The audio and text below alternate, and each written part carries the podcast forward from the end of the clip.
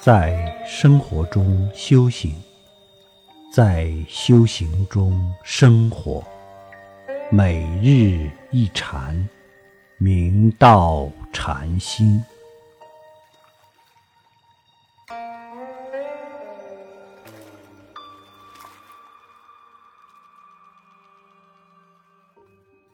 台州国清简堂行基禅师，风姿挺逸，才压群儒。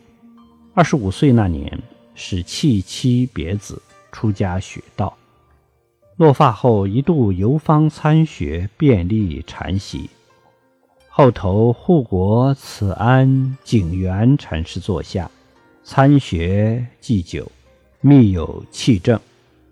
行基禅师见道后不久。即慈景元禅师前往管山隐修，以期大彻大悟。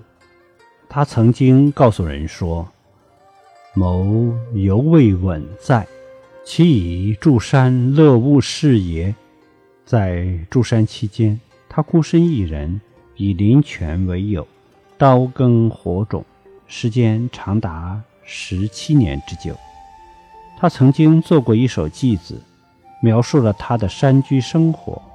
云：地炉无火客囊空，雪似杨花落碎琼。识得断麻穿坏衲，不知身在寂寥中。从这首偈子中，我们可以想见。行基禅师的生活是何等的清苦和寂寥。一日，行基禅师于山间经行，正碰上山民砍树，树倒地有声，他当即大悟，平息爱德应之物，顿然冰消瓦解。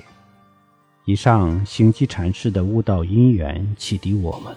学佛的人要发长远心、精进心，不要得少为足。